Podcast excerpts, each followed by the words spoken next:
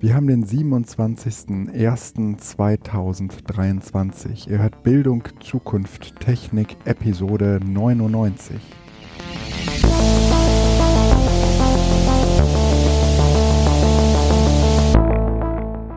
Ich glaube tatsächlich, dass sich die, ähm, die Diskussion rund um äh, Mastodon jetzt ein bisschen äh, mal erholt hat oder ähm, auf so ein Normalniveau zurückgefahren ist, weil äh, jetzt auch schon wieder die ersten Leute auf Twitter sagen, dass da mehr los sei als früher. Als, also früher heißt ähm, im Dezember so. Ähm, hast du denn das Gefühl, dass die Diskussion oder dass äh, sozusagen dein Aufkommen irgendwo bei Mastodon äh, weniger oder mehr geworden ist? Wie benutzt du das überhaupt gerade? Ähm, mehr oder weniger im Gegensatz zu was und früher. Also ähm, was ich halt feststelle ist, ähm, dass ich boah, Hi, erstmal kurz in die Runde. Hallo. Ähm, ähm, bei mir hat sich tatsächlich Mastodon so in den letzten, ich sag mal, zwei, drei Wochen Mhm. total no normalisiert. Also es wird weniger über Mastodon gesprochen. Ja, genau. Genau, Das diese wir jetzt hier gerade noch sind mal, weg, aber- ne? was ist besser und- oder schlechter oder so, ja. Mhm. Ähm, und was ich total interessant finde, ist, ich gucke ja zwischendurch, also meinen Twitter-Account äh, habe ich ja mal deaktiviert, dann habe ich ihn wieder aufgemacht, aber eben nehme ihn nur lesend, also da wird passiert nichts mehr, ähm, damit man den Fedi-Finder einfach noch laufen lassen kann und mich sozusagen findet, damit die alten Netzwerke so ein bisschen übertragen werden können. Aber das hat diese auch vorbei, habe ich das Gefühl. Also ich lasse ihn zwischendurch mal laufen, aber da kommt nichts mehr dazu. Ähm, und dass, wenn ich dann äh, Tweets sehe und dann gucke, ob es dazu auch den, weil ich den interessant finde, den entsprechenden äh, Tut suche von der Person. Ja. Fast alle, die auf Twitter unterwegs sind und irgendwie was für mich Relevantes zu sagen haben, sind ja inzwischen auch auf Mastodon, bis auf Tim. Doch, Hallo. äh, Tim ist auch umgezogen. Ja, der ist umgezogen, aber der sagt nichts. Ja, das stimmt, aber der hat da Der hat zumindest einen Account. 7000 Follower und sagt nichts. Aber das ist was anderes. Ähm, aber ansonsten alle Leute, die irgendwie relevant sind. Ne? Und wenn ich dann sehe, wie viele Reaktionen es bei Twitter gibt und wie Ja. viele es bei Mastodon gibt, Ja, dann sage ich das einfach, dass zumindest ähm, meine Bubble Hm. oder die, die mit denen ich interagiere oder mit denen, die, denen ich folge, interagieren, Hm. die sind inzwischen so bei Mastodon, dass bei Twitter wirklich kaum noch was los ist. Ja. Guckst Das du heißt dann also- überhaupt noch äh, beide Netzwerke an? Ich gucke äh, alle paar Tage zwischendurch mal bei Twitter, weil ich es einfach äh, interessant finde und gucke, ob noch irgendjemand irgendwas geschrieben hat. Also ob es doch direkt mehr. Ich habe ja keine Twitter-App mehr installiert. Das heißt, ich gucke einfach, ob es noch irgendwelche Nachrichten Ah, ja. oder sonst was gab. Und aus Spaß und Dollerei gucke ich in die Timeline und ich finde es halt total kennzeichnend. Also das ist halt, das ist ein super Bild für Twitter, was es einfach vielleicht inzwischen ist. Ähm, Trends für dich. Sieg, Jugendliche, Brockstedt, Abschiebung, Außenministerin, Kampfflugzeuge, Julina, ähm, Kriegserklärung. weißt du? Ja, okay. So, Ja. ey, äh, Ich habe Und- ich ja, also in dem Sinne merke ich auch, es reizt mich nichts mehr. Es zieht mich auch nichts mehr in dieses alte Netzwerk. Und noch was, genau, heute Morgen, das vielleicht noch ganz kurz als Abschluss, habe ich gemerkt, dass ich tatsächlich Mastodon wieder gerne nutze, im Sinne von, irgendjemand schreibt was und ich antworte einfach mal kurz. ja, stimmt. Also, weil ich das Gefühl habe, ich werde jetzt hier nicht groß beobachtet, verurteilt oder sonst was, sondern irgendjemand schreibt was, ich gebe einfach ein kurzes Feedback und das Ja. verschwindet eh dann im Rauschen und das ist okay. Bei Twitter war das immer so, dass man sich fünfmal am Ende überlegt hat, Ja, was du schreib- schreibst. ähm, schreibe ich oder schreibe ich nicht und wie wird es interpretiert? Ja, ja. Und Wer liest da alles von, mit? Ja, und von wem kriegst du eine, kriegst du eine Frage oder einen, einen schrägen Kommentar und musst dir überlegen, ob du darüber, äh, darauf überhaupt noch antworten willst oder nicht. Also da muss ich einfach sagen, genau das ist etwas, was so, was in den letzten tatsächlich wenigen Tagen war, dass ich gemerkt habe, ach guck mal, ich nehme mir öfter mal einen Tweet und, also einen Tut und antworte darauf. Und zwar Belanglosigkeiten möglicherweise. Also relativ Nein. gesehen. Ne? Aber einfach, man, man nimmt es als noch wieder so ja. eine, in der Tendenz, mehr als Chat, ja. als, als, als Rückmeldung, als Kommentarspalte wahr und weniger als ähm, Profilierungsschleuder. Ja. Aber das, das, also, und du? Ähm, bei mir ist, äh, also Twitter, äh, die App habe ich noch installiert und habe mir äh, alle Benachrichtigungen ausgestellt, außer die für die Direct Messages. Mhm. Und äh, ähm, ansonsten habe ich das Netz, ist das Netzwerk tot. Ich bin da nicht mehr. Ich äh, gucke da auch eigentlich gar keine, keine Timelines mehr an, nichts. Ähm, bei äh, Tut, äh, Entschuldigung, bei mir auf, heißt, also bei Mastodon mache ich das regelmäßig. Ähm, da habe ich so Angewohnheiten, zumindest morgens und abends äh, zu gucken, mhm. Äh, auch zu schreiben. Und ähm, äh, ich habe äh, gerade mal geguckt, äh, ich nutze bei, bei äh, Mastodon tatsächlich, weil es so viele gute Tipps gibt, ähm, die äh, Bookmark-Funktion. Die gibt es ja so bei, mhm. bei äh, Twitter Doch. nicht. Ähm, du, du kannst Dinge favorisieren, aber du kannst nee, nicht Dinge bookmarken. Doch, doch, doch. Lesezeichen Was? konntest du immer anlegen, ja, ja. Bei Twitter? Du kannst auf einen Tweet gehen, ja. Du konntest auf einen ja. Tweet gehen, auf die drei Punkte und dann sagen, ähm, Moment, Du, du siehst, wie äh, weit ich mich von diesem Netzwerk entfernt habe. Ähm, und äh, ich habe das jetzt halt nee, da, weil da irgendwie äh, 18.000 äh, Tw äh, Tweets von mir rumliegen und also ich habe hier in der Seite Lesezeichen. Okay. Und tatsächlich habe ich da auch Lesezeichen drin. Ich frage mich gerade, wie ich die Tweets da reingekriegt habe. Antworten nicht, retweeten, ähm, liken, teilen. Naja, Ah, wenn du auf Teilen gehst, hast du unten Lesezeichen. Ja, okay. Ne? Aber ähm, äh, geschenkt, ja. Äh, Habe ich weit seltener benutzt, als ich es jetzt hier auch nutze, ja. eben für Tipps ja. oder für Tweets, die äh, Tuts, die man nochmal später ja, nochmal so genau, also die die die man also das, mich, ist, ja. das ist das ist wie so ein zweiter äh, Linkspeicher geworden da da mhm. werden in der Regel entweder interessante lustige Bilder gepostet oder ähm, äh, El Hotzo hat äh, irgendwas Lustiges geschrieben, was man im Seminar gut verwenden kann. Mhm. Äh, oder aber irgendjemand hat einen coolen Link ähm, äh, ver, ähm, äh, vermeldet, den man Idee, irgendwie, den man irgendwie, äh, dem man irgendwie nochmal nachgehen muss. Den also, Lesezeichen äh, einzelner Personen folgen zu können. Wobei das ist eigentlich die Retweet-Funktion dann. Ja, ja, genau. Ja, ja, stimmt. Mhm. Also ich glaube, es gibt keine Möglichkeit, das äh, da ein RSS-Feed draus zu machen. Das wäre sonst tatsächlich äh, ja. auch interessant. Ja. Also für gezielt, das müsste ja. man dann äh, personenmäßig freischalten. Aber es ist schon persönlich wahrscheinlich, ne? Genau. Und dann äh, mutet es vielleicht irgendwie nochmal mhm. stärker auch an äh, etwas an, wo man äh, sehr ja, wieder eine dediziert, ja, ähm, einzelne äh, Bookmarks von einzelnen Leuten abonnieren mhm. kann. Das wäre schon cool, ja. Ähm, aber nichtsdestotrotz äh, bin ich ähm, aus Twitter raus. Ähm, aus aus Facebook, ähm, da war ich ja sozusagen immer noch so arbeitstechnisch äh, drin. Aber ähm, wir hatten ja schon häufiger darüber gesprochen, das ist halt irgendwie das Netzwerk, was mir am wenigsten was zu sagen hat. Ähm, und äh, da war ich vor allen Dingen, weil die äh, Kollegen von der IG Metall das äh, irgendwie von jemandem erwarten, ja, der, äh, so wie ich so, äh, ähm, diesen Ruf hat, zumindest irgendwie Digitalversteher zu sein. Ne? Aber ähm, ich, ich habe ich habe da keine, ich habe da nie eine Beziehung zu gehabt. Und das ist jetzt bei Mastodon schon anders. Also mhm. ähm, ich kann mir, ich würde dieses Netzwerk, glaube ich, auch äh, weiter nutzen, äh, wenn da jetzt gar nicht mehr so viele Leute sind, weil die richtigen im Moment noch da sind. Ne? Wer weiß, wie lange.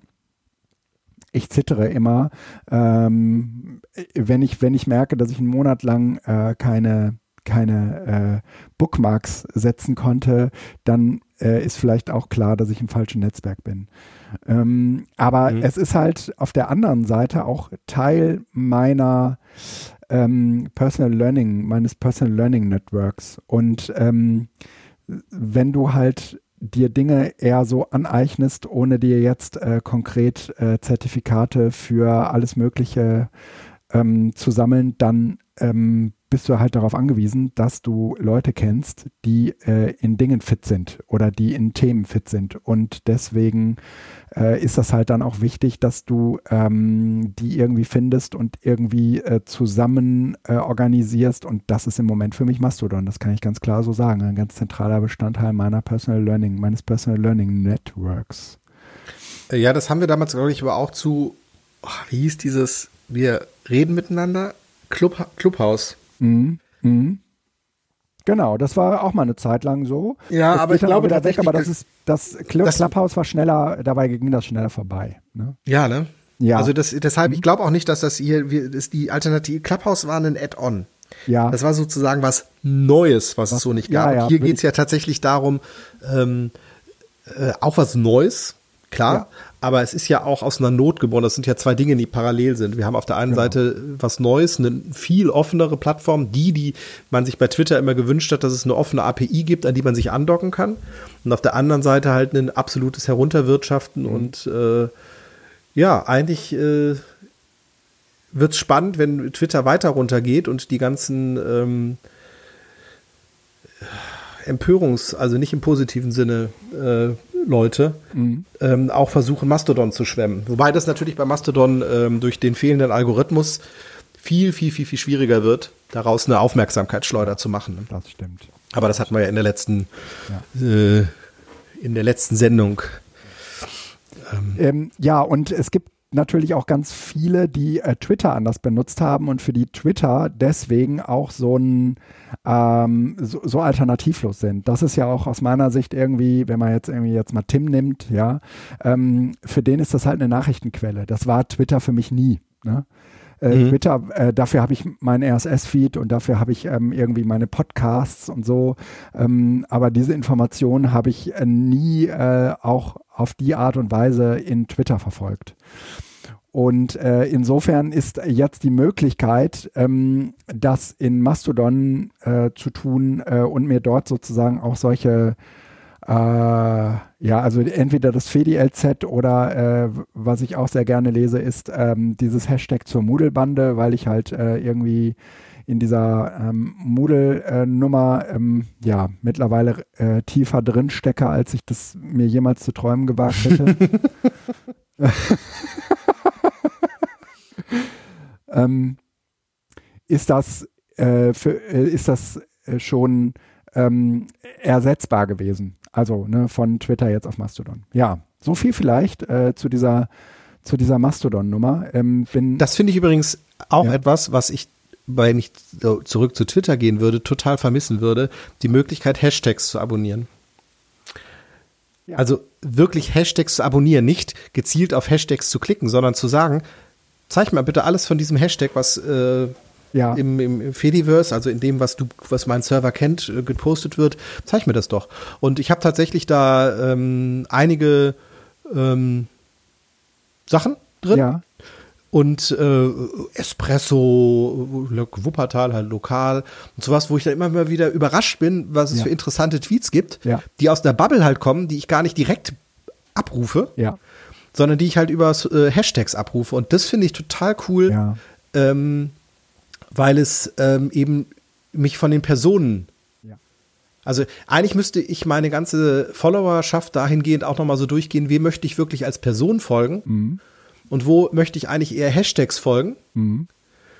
Und was ich interessant finde, meine lokale Timeline suche ich immer wieder auf ähm, als tatsächlich dafür, warum ich auch eben bei NRW und nicht bei Bildung bin, über was diskutieren eigentlich alle anderen? ja, Weil ich folge ja der Bildungsbubble. Ne? ja, Und äh, das finde ich total ähm, spannend, weil damit tatsächlich sozusagen jetzt im, im Sama-Modell über die Substitution hinaus bin und jetzt anfange, die neuen Möglichkeiten zu entdecken, ja, ja, ja. die ja, ja. eben nicht mehr das sind, was Twitter war, sondern die darüber hinausgehen, weil sie dir neue Räume erschließen, die es so gar nicht gibt auf der anderen Seite und die durch den Algorithmus auch es gar nicht geben kann. So, das, das äh, finde ich ähm, spannend. Ähm, ich habe gerade ähm, einen neuen Client, Client entdeckt. Äh, der heißt statt TweetDeck mastodeck.com. Ähm, scheint irgendwie, äh, muss ich mir mal genauer angucken, scheint äh, irgendwie ganz okay zu sein. Äh, ich habe es gerade mal versucht, witzigerweise auf meinem Handy aufzurufen. Da wird mir allerdings eine 404er Fehlermeldung gegeben. Aber es ist doch wieder, das ist doch das gleiche wie die erweiterte Darstellung von nee. Mastodon selber. Mit den Spalten. Das hat ja hm. Mastodon auch. Ja. Ah, jetzt geht's. Bildung. Ähm, das hat Mastodon auch. Ähm, ich muss mir das halt mal genauer anschauen. In dem Augenblick, wo du halt eine, eine, ein Netzwerk nutzt, das für dich nicht mehr die, ähm, die äh, Tweets sortiert oder die Posts sortiert, brauchst du halt in dem Client ähm, ein Sortier, äh, also eine Sortieroption. Und äh, diese Sortieroptionen äh, sind bei mir die Listen mhm. und das sind bei mir die, die Hashtags, wenn man das so sagen kann.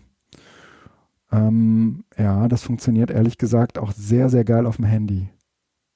Also weißt du, einen Client zu haben, der sowohl auf dem Handy als auch ähm, als Client gut funktioniert. Ne? Also wir sind jetzt nicht beim Client, sondern wir sind tatsächlich jetzt bei einer Webseite, die man als Web-App Ja, äh, und es gab kann, ja ne? dieses Sengi. Ähm, und, und Sengi kannst du auch als, als auf dem äh, Telefon aufrufen, aber dadurch, dass das alles über die rechte Maustaste funktioniert. Ja, das äh, ging leider ne? nicht, genau. Äh, mhm. Konnte man das dann nicht auf dem, auf dem äh, Smartphone bedienen. Das scheint aber mit Mastodeck, Mastodeck äh, zu äh, funktionieren. Ja. und und trotzdem muss ich mir das mal genauer anschauen. Ja, ist halt schade immer äh, bei diesen echt schönen Web-Applikationen. Äh, ähm, mir fehlt halt der Push-Dienst. Ne? Also das ist schon was, was ich gerne hätte, wenigstens bei Direct Messages oder bei äh, ja, Erwähnungen. Stimmt. Eine äh, kurze Nachricht das liegt an meinem Handy, dass es nicht pushen, aber das liegt daran, weil Mastodon das nicht kann. Nee, weil die Webseiten das meistens ja nicht können. Die machen das ja nicht. Ah, okay, okay, verstehe. Ähm, ja, also das, äh, das, ist, das ist ja Browser.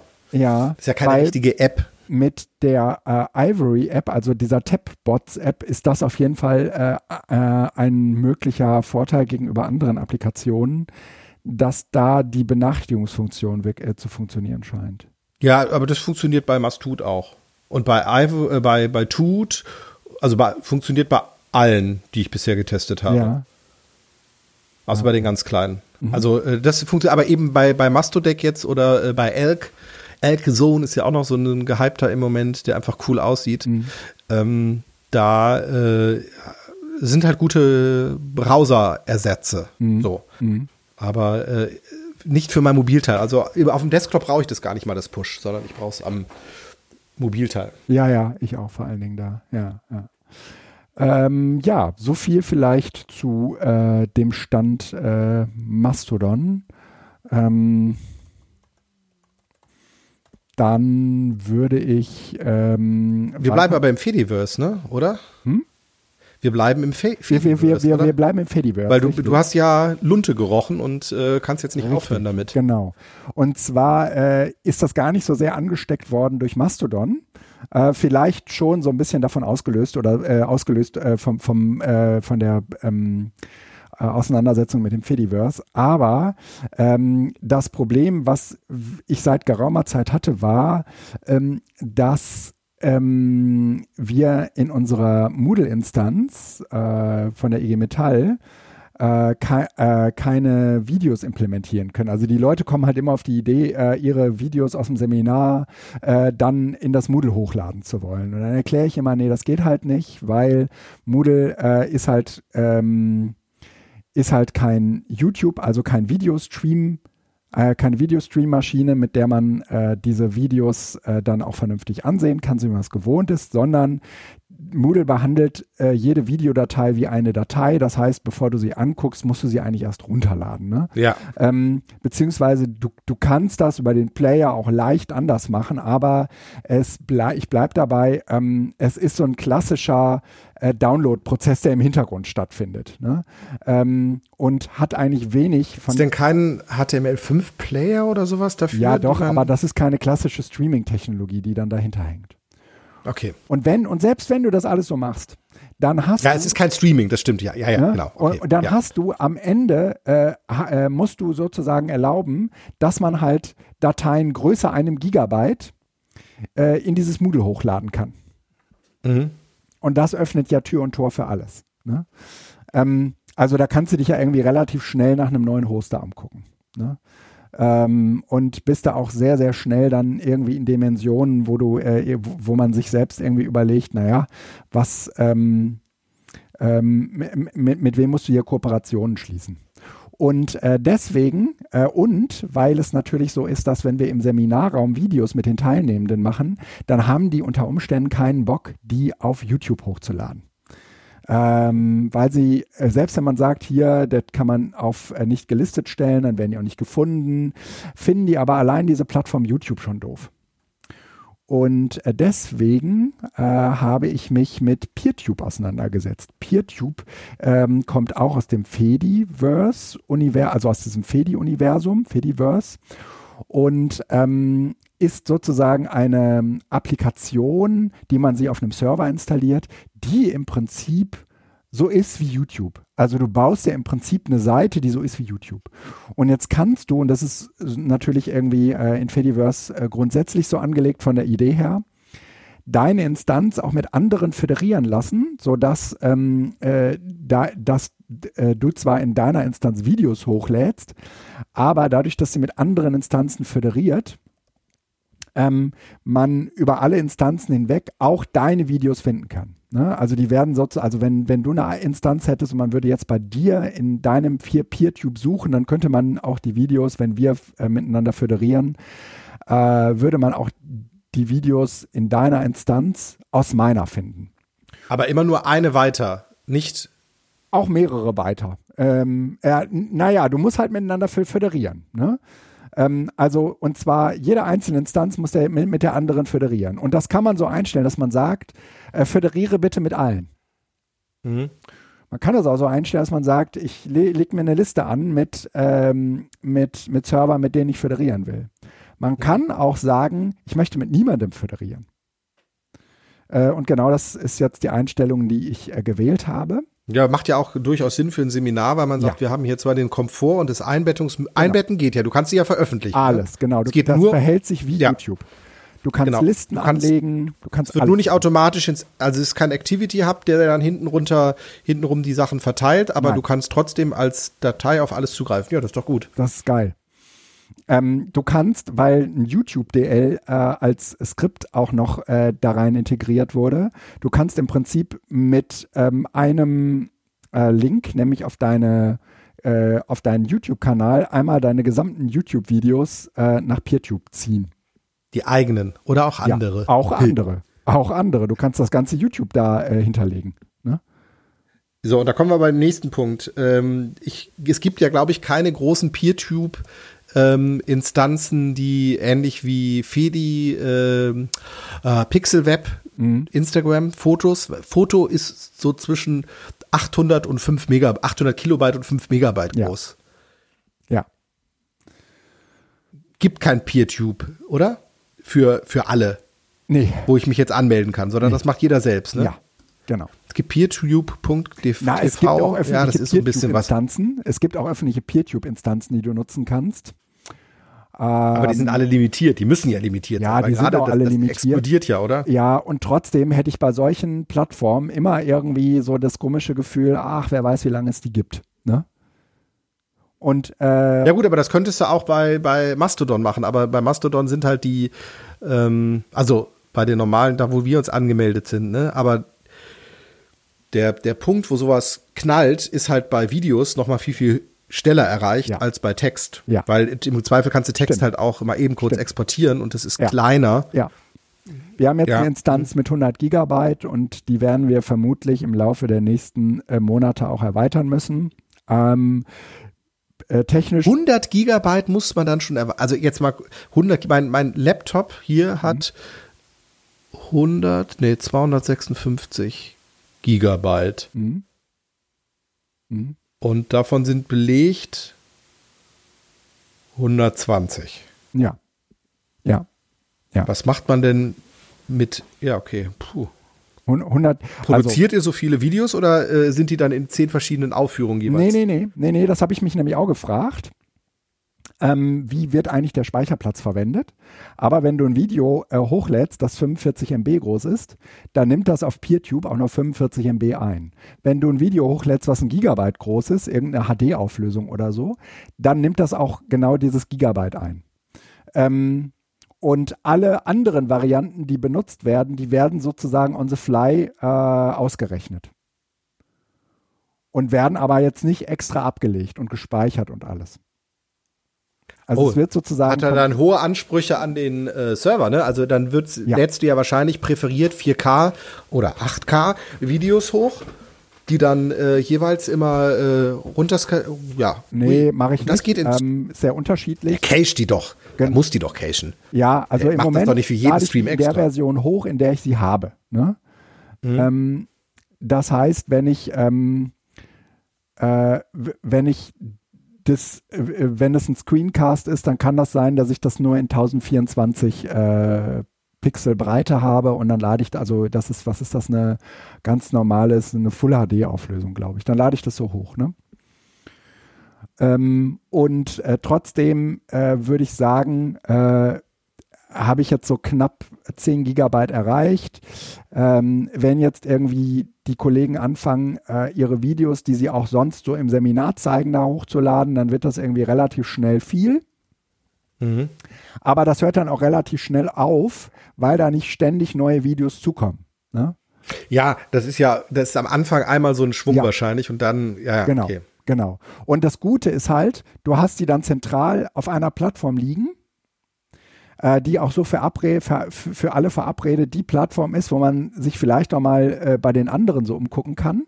Ähm, es gibt ähm, eine Einstellung, die heißt intern. Da kannst du sozusagen äh, Videos ähm, neben der Tatsache, dass du sie nicht gelistet oder für alle und so freigibst, kannst du sie intern freigeben. Und äh, dann äh, können sie zumindest die Leute sehen, die äh, sich auf der Plattform anmelden können. Mhm. Äh, und äh, da, das hat also jetzt, sagen wir mal, für uns, für diese Moodle-Instanz natürlich den großen Vorteil, äh, dass wir dort sowohl mh, die Videos ausrollen können, ähm, die man im Seminar zeigen will und die es unter Umständen nicht durch den Content-Filter von YouTube schaffen. Und wir können dort die Videos hochladen, die, äh, sagen wir mal, als, als Seminarergebnis von Teilnehmenden ähm, gemacht wurden. Und die eben einen geschützten pädagogischen Raum behalten Ja, sollen und genau. nicht raus sollen. Genau. Ist das äh, äh, öfter, dass äh, der YouTube-Content-Filter äh, anspringt? Ja. Weil du sagtest das gerade, dass, ja? Ja. Bei Musik wahrscheinlich oder sowas, ne? Oder? Ja, genau. Und vor allen Dingen bei Musik. Da funktioniert es sehr, sehr gut. Ja. Ähm, und das können auch Videos sein, die irgendwie schon 30 Jahre alt sind, ne? die bei uns in irgendeinem Archiv liegen. Äh, äh, die kannst du nicht nach YouTube hochladen, weil sofort der Content-Filter äh, an, anspringt. Und das ist so, Ja, und das ist ja, auch okay. vollkommen okay so, das, das soll ja auch so sein.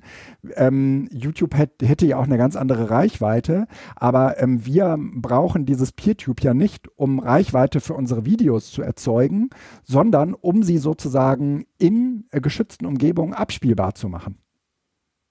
Und Mhm. dafür ist es ja, ja, ihr seid im pädagogischen Raum Genau. sozusagen und äh, damit habt ihr eh andere Ansprüche und wollt gar nicht. Ja, ja. mhm. Genau. Ne?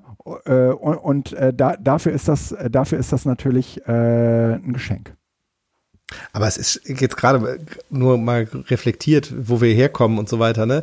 Diese, ähm, äh, wir müssen irgendwie Dat äh, Urheberrecht und äh, Contentfilter überall und sonst was und das soll zentral geschehen. Ja, Das löst sich natürlich jetzt mit dieser Tendenz komplett auf, ne?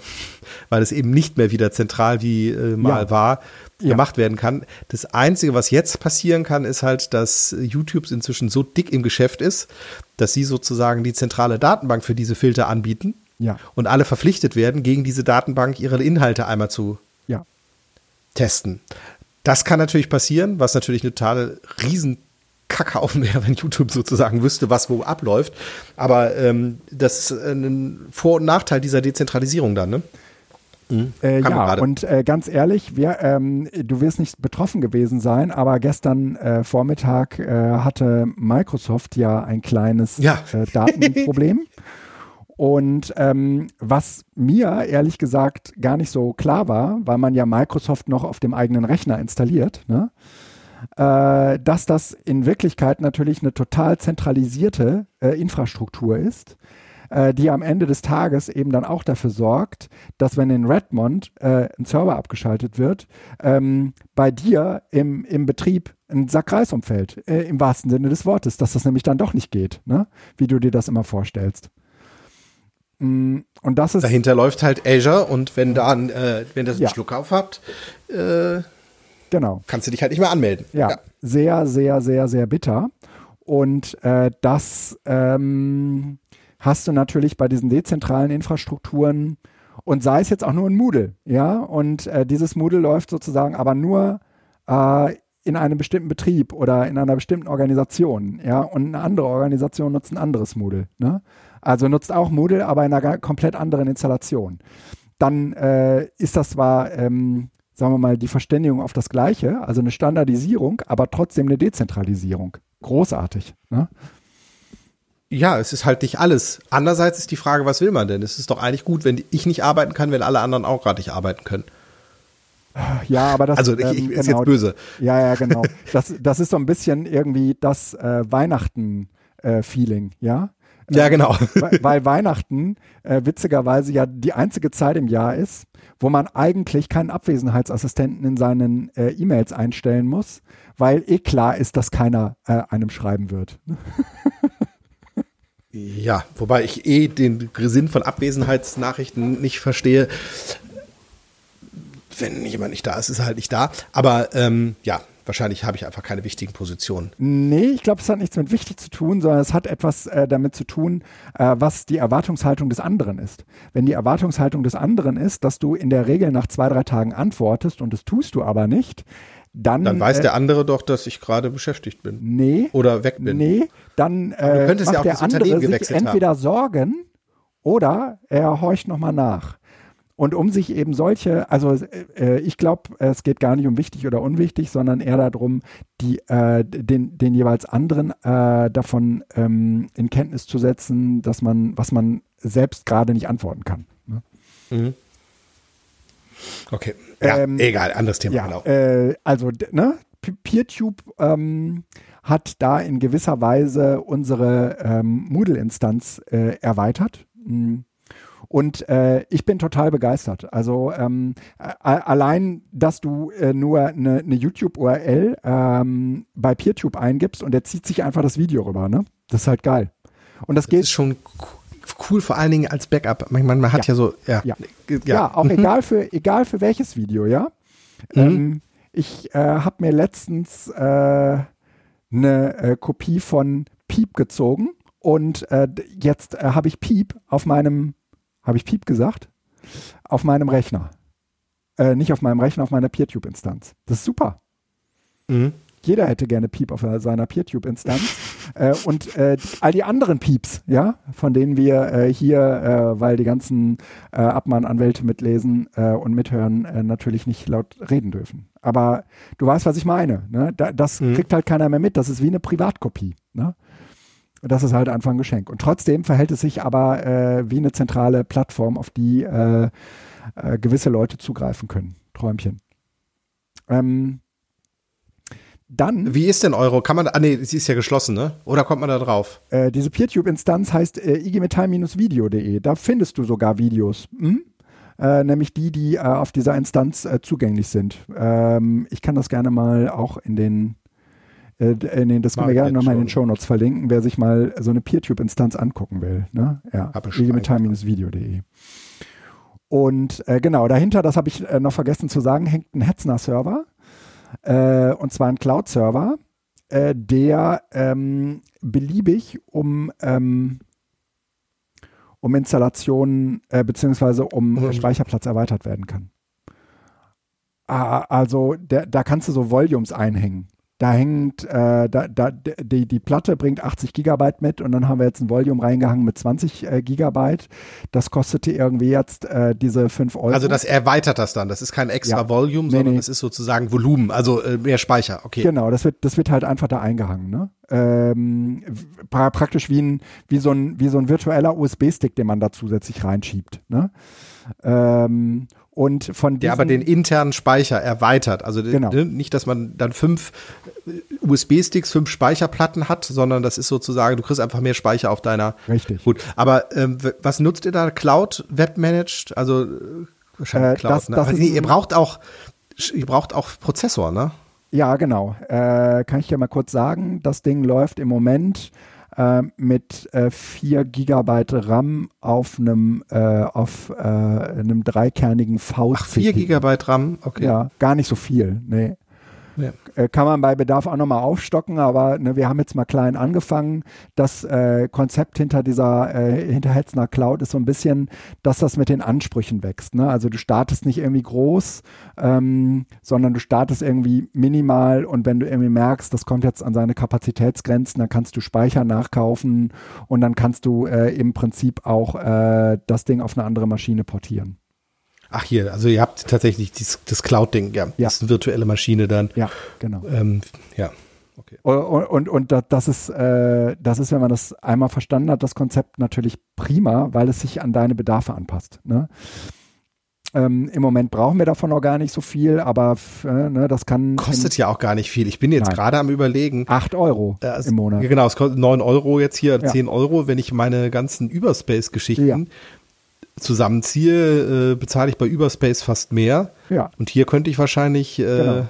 die ganzen Dienste, die ich bei Überspace auf irgendwie fünf verschiedenen Dingern habe, auch ja. auf, auf, eine, auf eine Plattform umziehen. er hat natürlich auch einen Failer, Single-Failer. Ne? Wenn dann eine Sache kaputt geht und PHP verschießt, dann geht halt nichts mehr. Ja. Aber ähm, ja.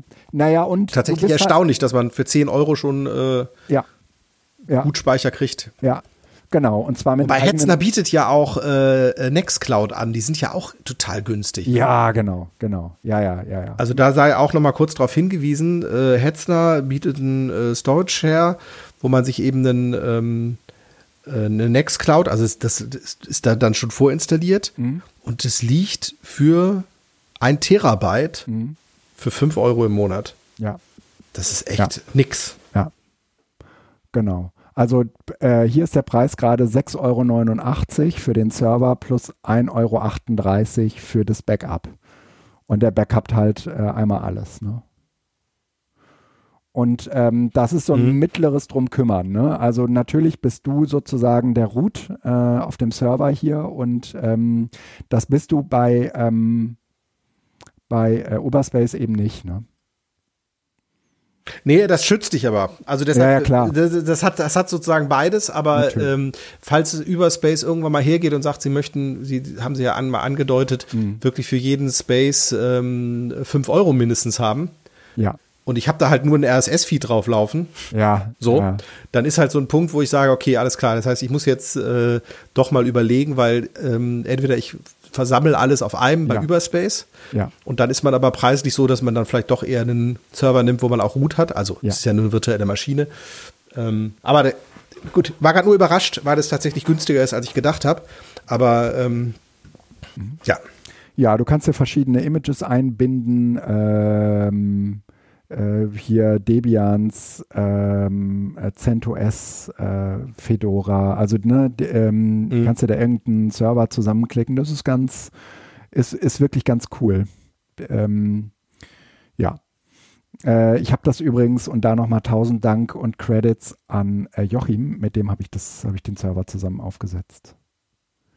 Bis der dann endlich lief hat es auch ein Weilchen gedauert. Also, ne, das war jetzt alles auch nicht so, so super selbsterklärend. Aber wenn der dann halt einmal läuft, ne, dann äh, kannst du den halt auch in, in, äh, in eine Mauer einmauern. Da äh, hast du in der Regel relativ wenig äh, Aufwand mit. Der läuft halt. Ja, das ist äh, die äh, Wartungszyklen äh, gleichen sich dann den PHP-Versionen an. Das ist ja, so ein ja. bisschen mein Eindruck der letzten Jahre gewesen, ja, das dass du so Dinger laufen lassen kannst, wie du willst, und irgendwann poppt dir dann dein WordPress auf und sagt, ey, hier äh, PHP 6, 7, äh, mach mal 8 und dann stellst du plötzlich fest, ach du Scheiße. also von daher äh, hat man dann aber meistens ein bisschen Ruhe. Ja. Ja. Genau, also wenn man zum Beispiel sagt, ich hätte gerne 350 Gigabyte, dann bezahlt man 18 Euro im Monat. Äh, und ja, wenn man Terabyte. Also für, für, für halt einen offenen Speicher. Wenn man speichern möchte und sei es auch nur Videosharen, mhm. aber jetzt nicht mit dem Komfort einer PeerTube-Instanz, sondern so, dann lässt sich ja tatsächlich theoretisch auch eine Nextcloud nutzen. Ja, genau. Genau, das ja. geht ja auch per genau. Streaming im Browser, ja, aber es ist, ja, es ist ja. da nicht, das ist da nicht das Gleiche. Ja, ja genau. Naja, auf jeden Fall äh, ist, löst das äh, ein ganz äh, wichtiges Problem. Ähm, bei, bei uns im Haus, in der Organisation und äh, ich, ich äh, habe jetzt auch das Okay, das äh, etwas breiter streuen zu dürfen, zumindest innerhalb der Organisation und das ist natürlich, das ist natürlich ein großer Erfolg, weil ähm, sind wir auch mal ganz ehrlich, ähm, wir können äh, Open Source richtig toll finden, äh, aber äh, Arbeit, ähm, Arbeitgebende davon zu überzeugen, dass das eine richtig geile Idee ist, äh, ist in der Regel schwieriger. Und ähm, das hat sich jetzt bei Moodle äh, gezeigt, das äh, großer Erfolg in der Organisation, in der IG Metall zumindest. Und das Gleiche ist jetzt im Prinzip auch bei, äh, also ich, ich glaube, das ist the next big thing äh, mit dieser, mit dieser PeerTube-Umgebung. Ähm, es gibt bei uns noch ähm, das Mediendesk. Das sind die Leute, die igmetall.de, also die Webseite bespielen. Die haben auch so ein so ein Dienstleister, der ihnen diese, diese Videos ähm, zuliefert, also äh, zuliefert, weil die das auch nicht über YouTube machen. Und ich kann dir sagen, das ist deutlich teurer. Deutlich teurer. Ja, ja, klar. Absurd. Ja. Und ähm, man kann das halt schon. Sich halt ein Business aufgebaut, ne? Ja, ja, ne? Man kann das auch schon irgendwie, genau ist halt ein Business drumherum, ne? Ähm, mit, mit einfachen Mitteln äh, und mit äh, Open Source wirklich mit viel Spaß bei der, äh, bei der Sache auch selber machen. Mhm. Ja, ähm, so viel vielleicht äh, zu PeerTube äh, plus Moodle. Ähm, insgesamt kann man, äh, muss ich noch eben einen Satz zu Moodle verlieren. Mm, wir hatten uns am Ende des Jahres unfreiwilligerweise nochmal zusammensetzen müssen, weil ich äh, dich äh, als Teil meines Netzwerks genutzt habe für äh, äh, verdammte Scheiße, wie kriege ich denn mein Etherpad in das Moodle rein? Äh, also äh, in unserer Moodle-Instanz, also für Moodle gibt es sozusagen eine Erweiterung, die heißt Etherpad und damit kann man im Prinzip Etherpads in das eigene Moodle einbinden und oder umgekehrt Ach, ähm, ja, über ja, ja, genau. die API von Etherpad kann man aus Moodle heraus eigene Etherpads anlegen, die auch nur in Moodle lesbar sind und nicht in der Etherpad-Instanz. Mhm. Und damit das geht, ähm, muss man sozusagen äh, dem Etherpad äh, äh, sagen, äh, oder dem, de, also das war auf jeden Fall komplizierter. Es äh, hat, das wollen wir hier gar nicht ausrollen, etwas mit den HTML-Headern äh, zu tun gehabt. Äh, Ach, das war das mit dem äh, Sicherheitsgedöns. Ja. Äh, richtig, äh, genau. Hm, ja, ja, ähm, und äh, äh, hätte es dieses Telefonat zwischen uns beiden nicht gegeben, beziehungsweise diese Unterstützung, hätte ich das Ding nicht an den Start bekommen. Aber ganz ehrlich gesagt, äh, die Leute bei Mastodon waren auch eine sehr, sehr große Hilfe. Und es sind die Tipps, die man am Anfang nicht versteht und deswegen auch beiseite schiebt, die am Ende die hilfreichsten waren. Das nochmal selbstkritisch dazu. Ähm, und dann haben wir in Moodle ein Plugin, ich weiß nicht, ob ich davon mal erzählt habe, das heißt Boards. Mit äh, Boards funktioniert so ähnlich wie Padlets. Und äh, das ist für mich irgendwie die große Offen äh, Offenbarung. Normalerweise kommt Moodle ja mit ganz vielen Aktivitätstypen, die ähm, eher so ein bisschen schulisch daherkommen, wo es immer darum geht, hier kannst du Wissen ablegen, Workflows, wo man irgendwie so Aufgaben äh, stellen kann. Da müssen die Teilnehmenden oder auch die, die SchülerInnen die ähm, bearbeiten und hochladen. Dann kann der Lehrer die bewerten, aber das ist ja nicht so richtig Erwachsenenbildungslike. Und ähm, da ist Boards schon eine ganz, ganz andere Hausnummer, weil ähm, wir nutzen das zum einen so für agile ähm, Seminargestaltung. Also am Anfang des Seminars äh, machst du halt irgendwie so einen Themenspeicher und kannst dir dann im Prinzip über diese Boards in ähm, in Moodle äh, so ein bisschen das hin und her schieben. Der, der Vorteil an den Boards ist, dass die äh, Teilnehmenden auch selbst äh, mit dem teilnehmenden Status in Moodle äh, einzelne, einzelne Karten auf diese Boards schreiben können. Und damit kannst du das wirklich auch benutzen wie, äh, äh, wie so ein, wie so ein Kanban-Board. Das ist toll. Mhm. Das äh, sei, genau, Modboard heißt es, äh, sei sehr empfohlen. Damit haben wir auf jeden Fall ähm, also habe ich ähm, jetzt schon zwei Seminare ähm, relativ äh, erfolgreich bestritten. Das eine, äh, da ging es irgendwie so um digitale Anwendungen im Seminarraum, äh, wo die eben auch so ihre eigenen äh, Projekte mitbrachten und das, äh, da war das Board ganz gut für.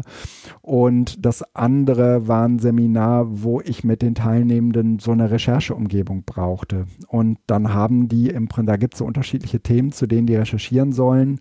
Und du kannst praktisch in diesen Boards dann zu, also diese Themen äh, anlegen und zu diesen Themen dann die einzelnen äh, Rechercheorte, Recherchemöglichkeiten. Das ist ja auch nur ein Angebot. Ne? Man kann natürlich auch irgendwie das ganze Internet benutzen, aber wenn du keine Ahnung von einem Thema hast, ist es manchmal ehrlich gesagt viel, viel besser. Du hast so eine, du hast so einen Anlaufpunkt, so, ein, so einen ersten. Und mhm. dafür sind diese Boards auch total gut geeignet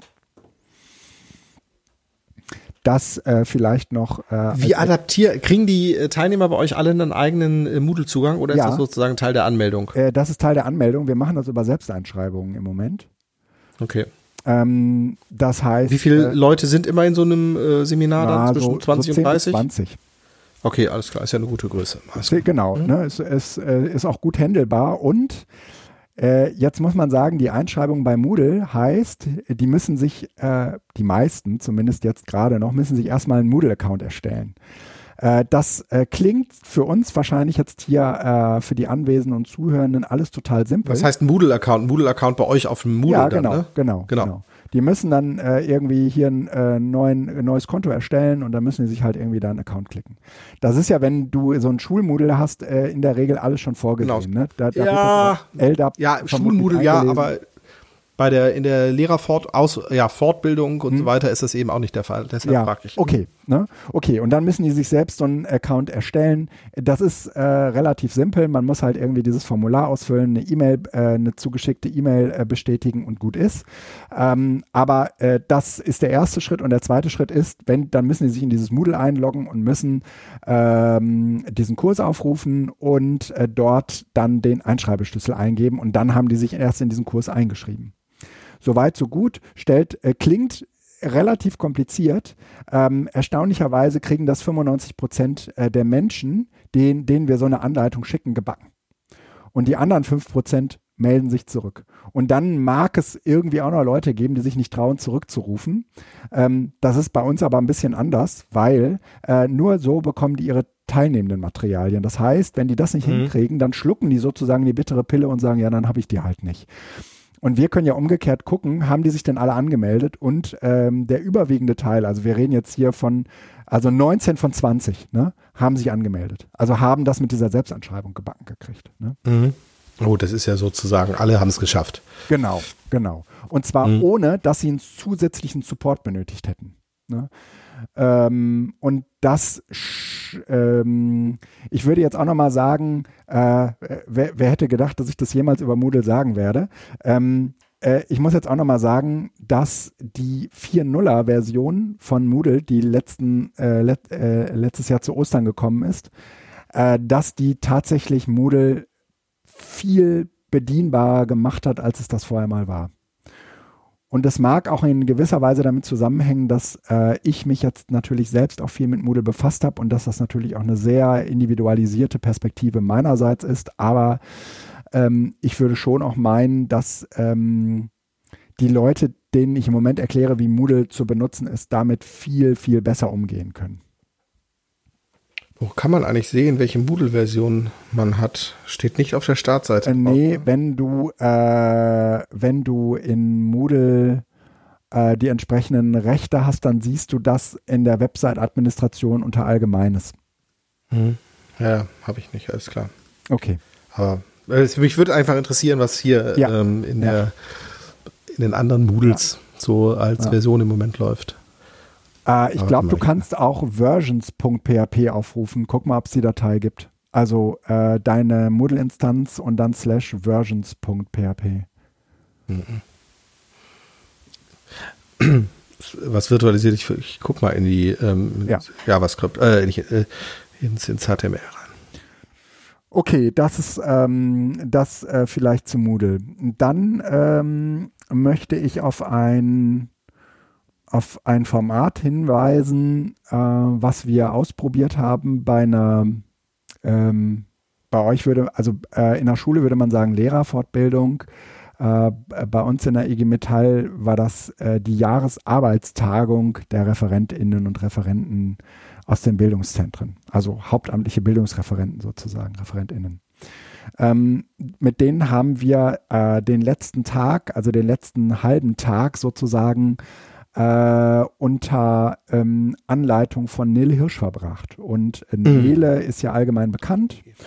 Äh, und ähm, Nele hatte mh, mm, äh, ein, hat das mit uns mit einem Format gemacht, das nennt sie äh, Bar Circles, also so, ein, so, ein, so eine Mischung aus Barcamp und Learning Circles. Äh, Barcamp äh, ist vermutlich den meisten geläufig und Learning Circles, ähm, das kennt man, glaube ich, eher so aus dem äh, ja, Selbstlernen, Selbstlernen äh, Unternehmenskontext, äh, wo sich ähm, irgendwie Leute zusammenfinden, die ähm, irgendwie äh, Spezialisten, ExpertInnen oder auch nicht in einem bestimmten Bereich sind äh, oder eben gemeinsam eine Sprache lernen wollen oder was weiß ich auch immer und das aber gemeinsam tun wollen. Und ähm, das weniger ähm, tun, weil ein ein Pädagoge anwesend ist, also irgendein Lehrender, der ihnen das beibringt, sondern Learning Circles ähm, besteht sozusagen ausschließlich aus ähm, Menschen, die sich die Dinge dann miteinander selbst beibringen wollen. Und äh, im Gegensatz zu ähm, so einer Personal Learning Environment, wo ich das im, Prinzip so ein bisschen mit mir selbst tue und zwischendurch mein Netzwerk anfrage, haben Learning Circles irgendwie etwas äh, Verstetigendes, weil man sich äh, in regelmäßigen Abständen trifft. Ähm, in Bibliotheken, in äh, dafür vorgesehenen Räumen äh, und so weiter und so fort. Ein Format, mhm. was mir bisher ehrlich gesagt relativ fremd ist. Mir ist das im Zusammenhang, äh, kennst du das noch, M-Lab? Das war irgendwie ähm, so eine Entwicklung von Jöran mit der mit den Medienpädagogen der Uni Köln, haben die das, glaube ich, zusammen gemacht. Äh, Gab es irgendwie diese M-Labs, das waren Medienpädagogik-Labs.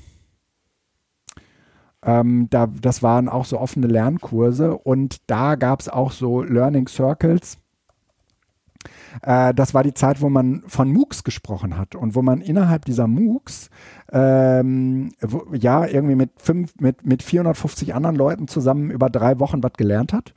Und äh, dann gab es irgendwie diese sogenannten CMOOCs, diese Community MOOCs. Und innerhalb dieser CMOOCs äh, haben sich diese Communities äh, eben auch noch lokal an Orten getroffen teilweise. Und Meinst das, du das Media Literacy Lab? Ja, Media Literacy Lab. M-Lab, okay. Alles genau. klar. Ich habe ich hab gerade nachgesucht, aber. Äh, ja, genau, also. M-Lab. Hm? Und äh, das waren auch so, solche Learning Circles, weil die haben sich dann sozusagen vor Ort in diesen äh, in Bibliotheken und wo immer getroffen und haben da sozusagen auch bestimmte Dinge gemeinsam äh, erarbeitet. Ne? Ohne, dass man aber jetzt sagen würde, okay, das ist hier mh, hm, äh, institutionell organisiert gewesen, sondern das war eher so, dass es einen Ort gab, wo man innerhalb dieses MOOCs ähm, sich miteinander organisieren konnte und sagen könnte, wer kommt denn hier alles aus Köln, wer kommt denn hier alles aus Braunschweig, wer kommt denn hier alles aus Leipzig, sollen wir uns nicht zusammenschließen und uns einmal in der Woche montagsabends um 19 Uhr in, was weiß ich, irgendeinem äh, äh, irgendeinem Coworking-Treffen oder so. Ne? Und dann gemeinsam arbeiten, lernen und Dinge tun. Und das, dieses M-Lab war in seiner zweiten Iteration. Also Learning Circles als Lerngemeinschaft. Ja, genau, genau. Ja, weil das gibt es ja tatsächlich, äh, also kenne ich aber nicht nur im pädagogischen, sondern tatsächlich virtuelle Lerngemeinschaften und so weiter. Aber hm. das, okay, alles klar. Okay. Genau. Mhm. Gibt es bestimmt im universitären Begriff. Bereich, ne, wenn sich Leute genau. gemeinsam auf Prüfungen vorbereiten, gibt es bestimmt auch im schulischen Bereich. Genau, äh, mhm. ich, ich kenne es aber tatsächlich auch als Veranstaltungsformat. Ah ja. Ähm, Lerngemeinschaft. Ähm, ähm, VPL virtuelle professionelle Lerngemeinschaften ist so ein Konzept irgendwie der Unis, wo die versuchen, die verschiedenen Professionen zusammenzubringen, dann zum Beispiel oder so. Ja. Und das ähm, hat Nele jetzt äh, äh, zusammengebracht. Wie hat sie das gemacht? Äh, sie hat äh, vorher ähm, so ein bisschen gefragt, äh, was sind die Themen, die euch interessieren. Da kamen dann irgendwie acht, neun Sachen zusammen. Und äh, Nele hat die so ein bisschen noch zusammen aggregiert und hat uns dann im Prinzip auf ihrer Plattform kleine Lernumgebungen zusammengestellt. Die bestanden in der Regel aus einem Video, was sie aufgezeichnet hat. Das hat in der Regel so als Input, würde ich mal sagen, so zwischen fünf und zehn Minuten gedauert, äh, plus anschließenden Fragestellungen. Insgesamt haben die Learning Circles sich dann ähm, jeweils zu den Themen äh, getroffen und äh, haben äh, bei Bedarf auch das Video von äh, Nele angeschaut. Äh, in unseren beiden ähm, Workshops äh, ist das jeweils immer passiert, dass wir das Video von Nele geschaut haben und dann gab es halt irgendwie äh, so ein paar anregende Fragen von ihr, um die Diskussion so ein bisschen in Gang zu bringen und äh, dann haben wir Nele im, im Prinzip am Ende des Vormittags wieder getroffen und haben das ausgewertet. Das war ehrlich gesagt ziemlich nett. Mhm. Ähm, das äh, Besondere daran, äh, jetzt für mich als jemand, der äh, eher so aus der Barcamp-Welt kam, war, ähm, dass es im Prinzip so eine vorweggenommene Sessionplanung gab die online stattgefunden hat und die dann sozusagen von Nele im Speziellen aufbereitet wurde und mit diesen, ähm, mit diesen Videos versehen wurde. Äh, da könnte ich mir auch vorstellen, das könnten theoretisch auch dann die Sessiongeber machen, dass die diese Videos dann halt aufzeichnen. Aber es zwingt sozusagen dazu, dass ein Thema ähm, eben nicht sagen wir mal so, Lehrenden-orientiert bearbeitet wird, wie man das häufig bei diesen Barcamps findet. Ne?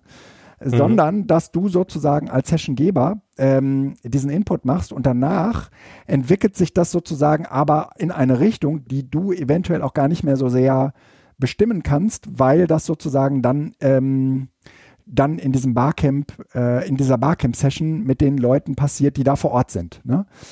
Und äh, das ähm, ist bestimmt auch nicht immer gewünscht, ne? aber äh, das ist auf jeden Fall ein interessantes Format. Äh, fällt mir jetzt gerade so ein, wo ich das gerade so für mich entwickle, für so hybride äh, äh, Barcamps, ne? Und zwar hybrid im Sinne von der ba der Das Session ist doch auch von ihr wahrscheinlich. Genau, das hat doch Nele auch wahrscheinlich so gemacht, oder? War sie vor Ort? Genau, Genau, aber in diesem Fall äh, haben wir ja so gesagt, wir, äh, wir wollen, dass du da und dazu was erzählst. Und dann hat äh, Nele das gemacht.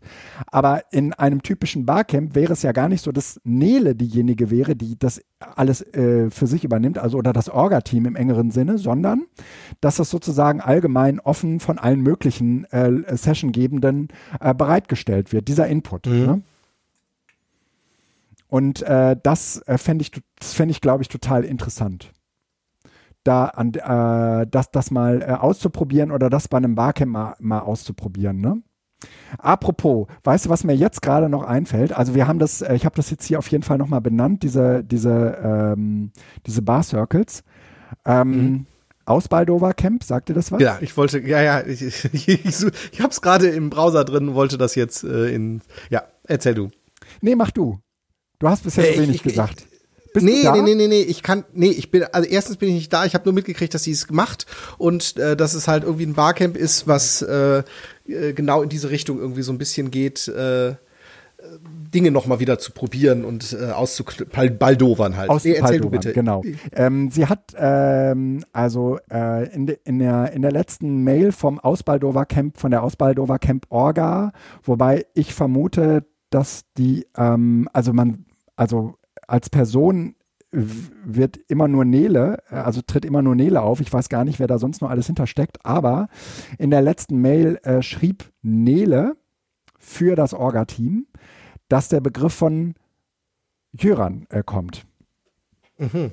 Und ähm, ich, ich, kann, ich kann das kurz mal eben äh, hier vorlesen, genau. Äh, der Name stammt von Jöran. Er hat im Dezember 21 noch gar nicht in Bezug auf KI getwittert. Aus Baldover Camp. Ein guter Name für ein Barcamp, bei dem gemeinsam ein neues Feld erkundet wird und gleichzeitig Pläne für dessen Bearbeitung geschmiedet werden. Und äh, dieses Ausbaldover Camp, ähm, da geht es ja jetzt, sagen wir mal, im Kern um die Auseinandersetzung mit KIs. Ne? Weißt du, was ich total spannend finde? Wie blubbelig man in der Blase sich aus breiten kann.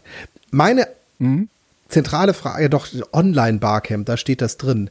Ähm, es steht nirgendwo drin, dass es per Videokonferenz oder äh, per mhm. äh, virtuell stattfindet. Das findet rein virtuell statt.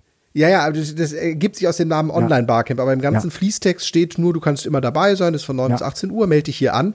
Ähm, das wäre tatsächlich gut. Also ich habe jetzt gerade zweimal den Text gelesen, habe gedacht, äh, online? Wo treffen sie sich denn? Aber Online-Barcamp, okay, alles klar, muss man genauer lesen, auch die Überschrift. Okay, also ist online ähm, und äh, zwar ähm, ausschließlich online. Genau, am 2. Februar. Am 2. Ähm, Februar. Von weißt 9 du, bis weißt 18 du, wie viele Uhr. Anmeldungen die haben? Ähm, 2. Februar, ganz kurz, ist ein Donnerstag für alle, die äh, berufstätig sind. Ja. Ähm, ich vermute wahrscheinlich irgendwie wie 100 oder so. 1500. Sehr schön. 1000. Krass, ja, oder? Wahrscheinlich ist, ist sind 80 Prozent davon Bots. Nein, nein, das glaube ich nicht. Nein, das, ist, das Thema geht das, im Moment weißt du, so ab. Ich bin mir sicher, dass alle Bezirksregierungen, alleine aus Nordrhein-Westfalen, da jetzt jemand hingeschickt haben, die sind nämlich alle heiß gemacht worden. So. Es gab eine Anfrage im Landtag mit JetGPT, wie man das denn jetzt im Unterricht berücksichtigen Ach, würde okay. und so weiter. Okay. Und das wahrscheinlich alle sagen so, oh, alles klar, da müssen wir jetzt mal hin, müssen wir mal gucken, was passiert. Ja, Spannend. ja, ja, ja kann, kann, kann sein.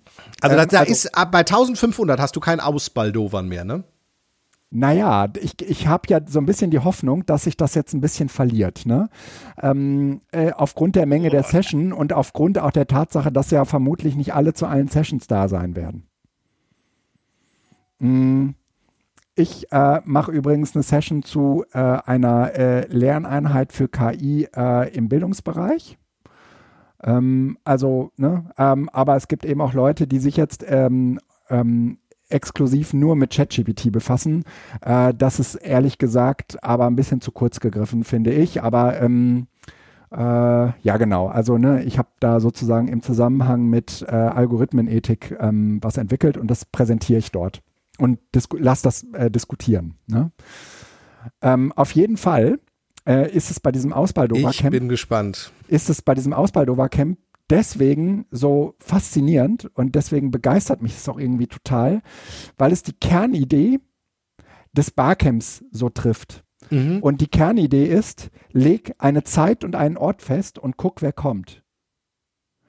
Und ähm, äh, das ist ja sozusagen nochmal ein be besonderer Aufwand, wenn du jetzt irgendwie sagst, okay, ich muss mir ein Hotel organisieren, ich muss mir frei nehmen, ich muss da hinkommen und so weiter. Mhm.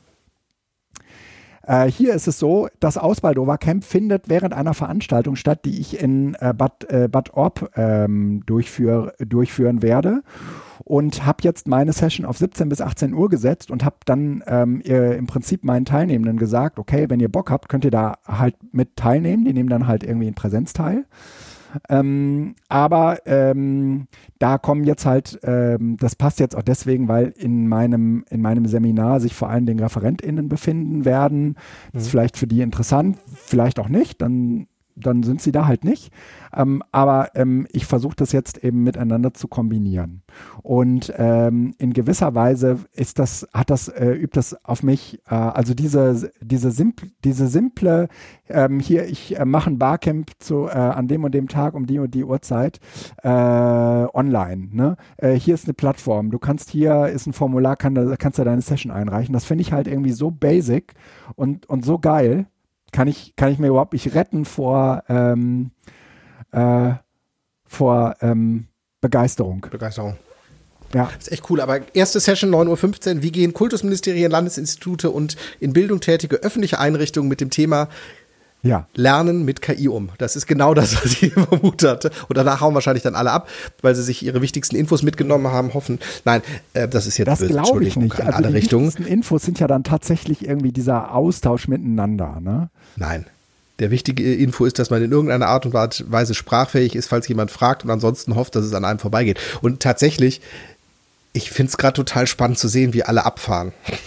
Auf dieses Barcamp oder? No, nein, nein, nein, nein, nein. Barcamp Nein, ist großartig. Ich finde das gut. Auf ne? ChatGPT oder sonst was. Ich finde Ja, das so. verrückt. Und ich würde gerne wissen, wie viele von denen, die darüber reden, schon mal irgendwie äh, das genutzt haben, die noch Ja. einen Account bekommen haben oder Ja. sonst was. Das ist ja, na egal. ähm, ich Darf- erinnere mich dann immer gerne an meinen Blogbeitrag ähm, äh, Twitter und Bildung, äh, bitte, bitte nicht. Weil damals kam Twitter auf und alle versuchten, das, wie das denn jetzt die Bildung und jetzt kann jeder mit jedem und uns ganz hier mit, mit Tweet-Walls und sonst was, das ist doch alles total krass im Unterricht. Man kann endlich den Leisen die Möglichkeit geben, sich mitzuunterhalten, die sich nicht trauen, was zu sagen. Und das ist halt jetzt im Moment ähnlich. Das- ist halt ein Papagei. Chatbot ist halt ein intelligenter Blabberl, Blubbelblase. Ja, ich will, ich will, ich will mal eine Sache sagen. Ich habe den, ich habe den jetzt schon Und? auch ein Weilchen ausprobiert und habe den auch von äh, Paul und Hannah ausprobieren lassen, die äh, äh, ähm, beide natürlich auf eine andere Art begeistert sind wie ich.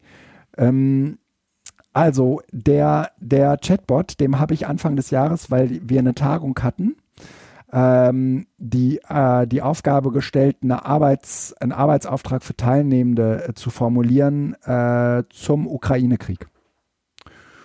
Ähm, äh, war ein bisschen konkreter formuliert und dann ist der Chatbot hingegangen und hat mir einen sechsteiligen Arbeitsauftrag formuliert.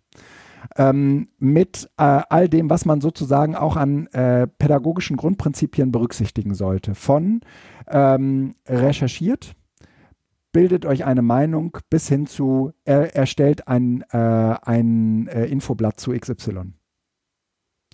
Ähm, also es gab sozusagen unterschiedliche, würde ich mal sagen, Abstraktionsniveaus. Methodische Ebenen, ja. Ja. Mhm. Ähm, und das äh, äh, in dieser Abstufung äh, war kein Zufall, sondern ich habe die Maschine das irgendwie diese Aufgabe mehrmals bearbeiten lassen. Und äh, sie hat auch mehrmals andere Zugänge gefunden, aber das grundlegende pädagogische Prinzip, was sozusagen die, ähm, die, ähm, den, der, der, die Steigerung des Komplexitätsgrads anging, war immer wieder das gleiche. Und äh, äh, aus meiner Sicht geht es halt nicht darum, der kann halt auch geil formulieren, der, der Bot. Das äh, Mhm. ist aber, sagen wir mal, so auch sein, sein Kerngeschäft. Das sollte er auf jeden Fall tun. Ähm, die Informationen sind nicht immer richtig. Ja, das stimmt. Ähm, aber ähm, der hat halt noch diese andere Fähigkeit, dass äh, dieser Chatbot äh, eben auch diese Informationen auf eine, auf eine besonders kluge Weise äh, zusammenbaut. Und das finde ich schon sehr, sehr beeindruckend. Und das will ich überhaupt nicht, das will ich überhaupt nicht äh, runterspielen. Das hat mich äh, irgendwie schon auch gepackt und das hat mich auch irgendwie einen Moment lang äh, hat es mir Gänsehaut gemacht. Äh, Weil das, ich hatte diesen, diesen äh, Scariness-Effekt, den man normalerweise hat, wenn, äh, wenn so eine Maschine äh, Dinge tut, die man sich nie erklären kann. Und das ist halt eine Maschine, ne? Aber das fand ich sehr abgefahren. Genau, äh, das, und das ist das Wichtige und ähm, sie tut nichts, auf die man, dass man sich verlassen kann und äh, sie hilft einem, aber äh, ja, äh, egal, das sind ganz viele verschiedene Dimensionen. Ich bin gespannt, wie das jetzt in der Schule ankommt und äh, was da passiert. Äh, Ich hoffe und glaube, äh, dass das nicht der Auslöser ist, warum wir anfangen, Schule neu zu denken, weil Nein, nein, wenn, dann denken wir nicht Schule neu, sondern nur die Klassen, äh, nur, nur die Hausaufgaben müssen wir neu denken.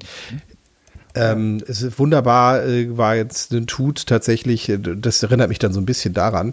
ähm, äh, äh, irgendein Professor hat wohl die ähm, Computer, die Laptops in der Uni verboten. Und dann hat sich ein Student in die letzte Reihe gesetzt und ähm, hat auf der Schreibmaschine geschrieben und alle gucken etwas genervt, weil hinten immer tok, tok, tok, tok, ja, ja. Und ich und, vermute, dass wir jetzt in diese Situation kommen, dass, weißt du, ich, ich, es ist 2023 ja. und ich werde von Menschen angesprochen, weil ich mit dem Handy im Schulhaus rumlaufe. Ja. Äh, tust du bitte das Handy weg? Ja, das ist, äh, das ist wirklich auch. Ja, das ist so. Und wenn, aus, dann, dann ist die Reaktion klar, ja. wie wir auch, ja. also auch wenn alle Schülerinnen und Schüler jetzt irgendwie einen Laptop bekommen oder sonst was, wie wir auf solche Sachen wie ChatGPT äh, reagieren, verbieten. Ja. Ja. Das halte ich für total blöd, ja. weil es damit größer gemacht wird, als es ist. So, ich würde einfach sagen, ja, nutzt es. Ihr werdet feststellen, dass es euch eh nicht weiterbringt. Ja. Also keinen wird es Natürlich, es wird Leute geben, die damit ihre Sachen bestehen.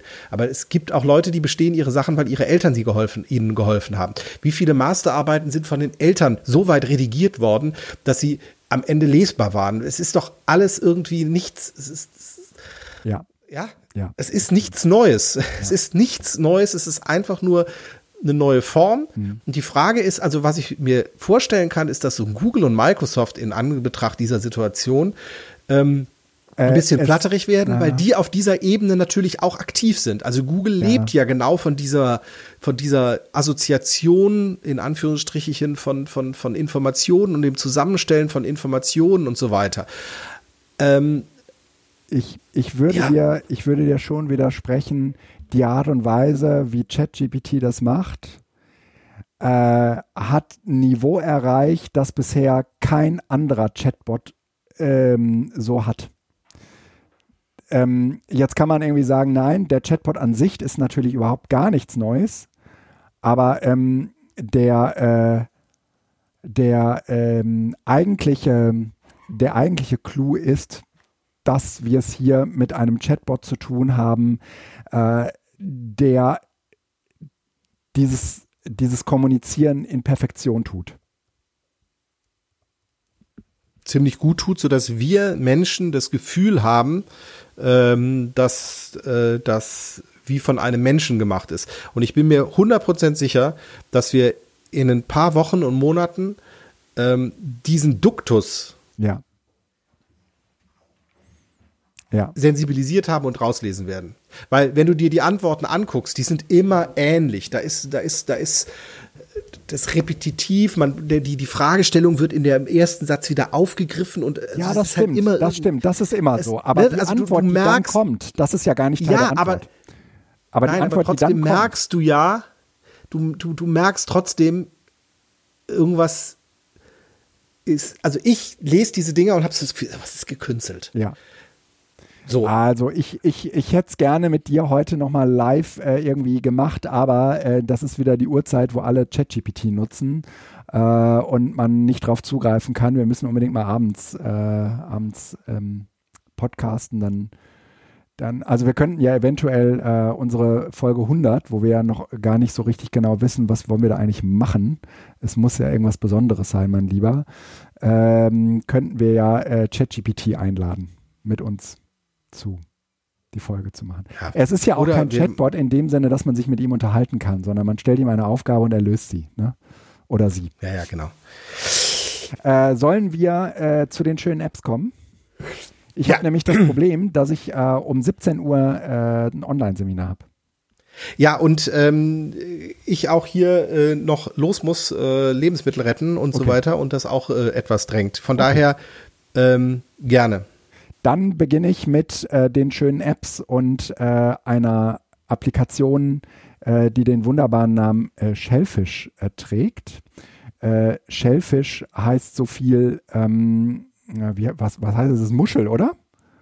Ähm, ja, ja, ja, ist Muschel. Shell ist die Muschel. Genau. Und äh, es handelt sich äh, hierbei uh, um einen SSH-Client, der auch äh, SFTP kann. Muschel. Und das Schöne an Shellfish ist, es ist eine, eine App für euer iPhone. Und äh, ihr könnt euch Shellfish auch als ähm, äh, in, in eure Dateien reinmachen. Das heißt, ihr könnt sozusagen über euren Dateienbrowser äh, eure, eure Server-Inhalte ähm, äh, ansehen. Das ist ganz. Ah, also äh, nicht auf dem iPhone? Doch, auf, auf dem iPhone. iPhone? Ja. Okay. Ja. Also geht, ja, okay. Äh, auf dem iPhone in der Dateien-App kann man, äh, also wird sozusagen Shellfish, wenn man die App installiert und das mit seinen SFTP-Diensten äh, ver verlinkt hat, kann man sozusagen auf seine Serverdaten zugreifen. Und das ist sehr, sehr praktisch. Nicht immer, aber ich habe das jetzt an ein oder zwei Stellen gebraucht und dachte, ah, Mensch, ey, ich habe jetzt gerade nur das Handy, aber ich muss wissen, was mit diesem Skript nicht in Ordnung ist. Und dann äh, bin ich äh, über eine App gestoßen, die heißt Meterable. Und äh, die wollte ich eigentlich schon letztes Mal vorstellen, aber da hatten wir uns ja mh, mm, mit der mh, mm, mit der äh, Moderatorin äh, getroffen von chaos.social. Äh, Meterable ist, ähm, bin ich drauf gestoßen, äh, weil sie Stromverbräuche äh, misst oder überhaupt Verbräuche misst, also auch Gas oder, oder was man sonst irgendwie so verbraucht. Ähm, oder Wasser. Und ähm, man, äh, ich habe das lange Zeit äh, kostenlos genutzt, aber ich habe mir jetzt einen, Account besorgt, also habe hab das jetzt irgendwie ähm, auch dafür bezahlt und gehe jetzt in regelmäßigen Abständen unten meine Zähler ab, ähm, ablesen und habe sozusagen im Prinzip eine Verbrauchssituation, die sich ausrichtet an dem aktuellen Verbrauch, weil das Problem ist ja so ein bisschen, du bezahlst irgendwie bei deinem Gasanbieter im Moment einen Preis, ähm, der überhaupt nichts mit dem Preis zu tun hat, den der Gaspreisanbieter mit dir vereinbart. Ähm, das ist ja einfach, also bei uns ist das einfach eine Verdoppelung des ursprünglichen Preises, aber das deckt sich sozusagen ja, nicht mit dem tatsächlichen. RWE hat gestern die bekannt, die Zahlen für 2022 bekannt gegeben, die haben doppelt so viel Gewinn gemacht. Ja, Genau. Mit Verlaub, das sind Arschlöcher. Also ehrlich, ja, ist, genau. ich finde das so unegal. Ja, genau. aber es ist ja, es, äh, wir sind, haben zumindest eine gute Regierung, die dafür gesorgt hat, dass sie diese Übergewinne äh, an die Verbraucher abzugeben haben. Stimmt. Wo waren die Übergewinne nochmal? Ja, alles klar. Mhm. Naja, ne, das muss man jetzt, das muss man jetzt natürlich noch ausweisen und so weiter. Ja, aber, ne, und in gewisser Weise. Nein, wir haben den Deckel, aber wir haben keine, wir haben keine Übergewinnsteuer. Ja, eine Übergewinnsteuer haben wir nicht, aber die, die äh, ähm, äh, Energiekonzerne ähm, sind auf jeden Fall verpflichtet, die Übergewinne äh, nicht für sich behalten zu dürfen. Ne? Ja, ja, das schauen wir mal. Äh, schauen wir mal, wie es wird. Aber ähm, ja. Äh, ähm, ähm, mit Meterable kann ich mir sozusagen, äh, ich, man muss halt einmal seine, seine, ähm, äh, seinen Gasanbieter anrufen und fragen, sag mal, wie teuer ist denn das Gas gerade? Und das können die einem ziemlich genau sagen. Und ähm, auf dieser Basis äh, wird jetzt bei mir äh, das Gas und auch das Wasser und auch der Strom berechnet. Und deswegen weiß ich, wie viel äh, zahle ich an meinen Gasanbieter und wie viel werde ich zurückkriegen, weil ich äh, tatsächlich einen ganz anderen Verbrauch habe. Aber eben du musst zum Zähler gehen und es ablesen. Genau, du musst zum Zähler geben, äh, gehen und es ablesen und den Rest macht eigentlich deine App. Die macht dann auch so Sachen wie, dass sie dir vorhersagt und sagt, oh, ähm, äh, ne, wenn, wenn jetzt zum Beispiel irgendwie äh, so Kältephasen waren, wie, äh, im wie wir sie im Dezember hatten, dann hast du natürlich einen deutlich höheren Verbrauch, aber das wird irgendwann äh, gescheit gemittelt. Weil tatsächlich, wenn du eine Heizung hast mit einem neuen Smart Meter, also nicht ein Smart Meter, genau, sondern Smart mit einer Meter Smartbox dran, genauso. Mhm. Genau, dann, also ja, ich muss genau. die halt auslesen. Das kann ich nicht, aber meine Heizung macht es, da habe ich halt eine App und die sagt mir, heute ja. habe ich 26 Kilowattstunden verbraucht. Im Gegensatz zu letztem Jahr waren das ja, irgendwie, ist genau. das nur die Hälfte genau. und so weiter. Genau. Äh, da kann ich das auch ablesen. Finde ich extrem spannend und tatsächlich, ich sitze jetzt hier bei 18, 19 Grad. Ja, die Hälfte auch. der Räume ist nicht geheizt, weil ich damit tatsächlich dadurch, dass ich den aktuellen Verbrauch sehe, ja. Auch viel sensibler bin, weil ich genau. merke, wenn ich die Heizung hinten im Zimmer anmache, nur ja. damit es da jetzt nicht so kalt ist, ja. heißt das halt, ich habe direkt zwei Kilowattstunden mehr Verbrauch ja, und für du siehst, nichts. Genau, und du siehst, was das äh, auf der Preisseite bedeutet. Und das ist, ja, das, genau, das, das ist so eine Gamifizierung, nächste, ja, die mich auf jeden genau, Fall genau. sehr anspricht. ja, die jetzt tatsächlich einfach mal sinnvoll ist und irgendwann muss man dann auch ja. davon ablassen. Aber ja, ja, ja, ja finde ich äh, nachvollziehbar. Jetzt du. Ja, äh, ich soll, äh, ich dachte du, ja okay, dann ähm, und zwar äh, ganz einfach, äh, weil es irgendwie dazugehört. Äh, Tapbots, die Macher von Tweetbot, mhm. dem Twitter-Client, der total gehypt war, mit dem ich aber nie so richtig warm geworden bin, ja. äh, haben ähm, Ivory ähm, veröffentlicht, mhm. glaube gestern oder vorgestern. Mhm. Ähm, ein durchaus schicker, das kann man nicht anders sagen, Client mit coolen Funktionen. Ich finde, er macht ein paar Dinge zu eigenartig. Also ja. er hat eine eigene Filtersache äh, da drin und so weiter. Aber trotzdem gehört er zu einem der ähm, feinsten und wohlgefeiltesten, also äh, Design her, Apps, die wir im Moment Ja. haben. Also alle, die irgendwo bisher auch noch nicht so richtig warm geworden sind mit der Webseite und mit den Apps und sonst was, ähm, denen sei ein mit Blick auf ähm, den Ivory und vor allen Dingen, vielleicht haben sie ja einige von euch äh, Tweetbot benutzt und waren damit sehr glücklich. Das geht ja nicht mehr. Das hat ja, es wurden ja abgeschaltet, die Dritt-Apps. Dann ist Ivory sicherlich eine gute Empfehlung. Äh, kostet irgendwie zwischen 2 Euro im Monat und 18 Euro im Jahr. Ähm, Und äh, es gibt auch irgendwie so ein Sponsor-Ding für 30 Euro für die, die gerne mehr geben wollen. Aber ähm, ich finde es sehr angenehm. Ich habe den jetzt Ja. im Moment auch am Laufen, aber äh, ob es dauerhaft ist, weiß ich noch nicht. Es ist aber definitiv eine Ja, App, die man sich anschauen sollte. Davon musst du auf jeden Fall weiter berichten, weil ich habe die auch installiert, ähm, habe die aber nicht so richtig äh, auf dem Schirm, weil ich eigentlich immer Tut benutze. Äh, dafür habe ich auch immer mal bezahlt und das macht mich sehr, sehr glücklich. Mit der bin ich sehr, sehr warm geworden mit der App. Nervt dich bei Tut nicht dieses ständige Designgedönse, dass wenn du irgendwas wegwischt, irgendwie der Bildschirm kurz bunt wird und alles irgendwie so mega verspielt ist? Nee. Dafür, dafür sind die, die Vorteile, die das Ding hat, äh, ähm, also ne, dass ich mir zum Das ist Beispiel- einer der ältesten Clients und am weitesten einfach so Ja. äh, entwickelt, ja. Äh, äh, ja, also ich kann mir äh, Hashtags ähm, äh, als Listen einrichten und sowas. Ne? Mhm. Und mir die auch anzeigen und das funktioniert für mich irgendwie, wie gesagt, total gut. Bleiben wir einfach kurz dabei. Also ähm, tut, und zwar hier in dem Falle tut mit zwei O und Ausrufezeichen. Hm? Dann gibt's ja auch noch tut mit drei O's und ohne Ausrufezeichen. Das ist ein Open Source Client aus China oder sowas. Ja, genau. Der ist auch sehr cool, den hatte ich ja irgendwann mal gepackt. Und jetzt aber einfach noch einmal der Hinweis, weil ich schwanke immer zwischen Ivory und Mastut. Mastut ist halt ein total schlanker, aufgeräumter, auf die wesentliche Funktion reduzierter Client Mhm. mit einer wunderbaren deutschen Übersetzung. Ähm, und ähm, nein, also äh, Mastut ist tatsächlich den, den ich ähm, als am ehesten auch wieder, äh, wo ich drauf wahrscheinlich zurückfallen werde. Ich habe mir jetzt einfach eine Woche Zeit genommen, mal Ivory zu testen, aber Mastut ist der, der mir eigentlich so, Ja. so vom Herzen am nächsten ist. Ja. So. Äh, ich möchte als nächstes empfehlen Open Peeps. Open Peeps ist ähm, so eine Das neue Webseite. Pornoportal. Nee, nee. Äh, ist so eine Webseite, wo man sich so, wo man sich so Gesichter gestalten kann. Also wenn ihr irgendwie für ein Arbeitsblatt oder für ähm, für irgendeinen ähm, äh, für eine Präsentation oder was auch immer, wenn ihr da ähm, mal äh, schön gestaltete ähm, Gesichter braucht, männlich, weiblich oder auch äh, divers, beziehungsweise äh, ähm, in äh, unterschiedlichen Nationalitäten, dann kann man die wunderschön mit Open Peeps gestalten. Dann bin Und ich die kann man sich über, kostenlos runterladen, ne? ja genau, genau. Die sind frei, ja. Dann bin ich äh, auch über die Moodle-Bande ähm, äh, auf ähm, äh, im Fedi, äh, Fediverse auf ähm, die Tipps der Moodle-Bande gestoßen. Das ist ein, das ist Selbstlernmaterial, äh, was sie sozusagen in einer Moodle-Instanz verwalten. Und da gibt es einen offenen Kurs, den ich euch sehr, sehr ans Herz lege für alle, die sich irgendwie ähm, mit Moodle intensiv befassen und das äh, irgendwie im Unterricht oder überhaupt in der Bildung äh, zum Einsatz bringen.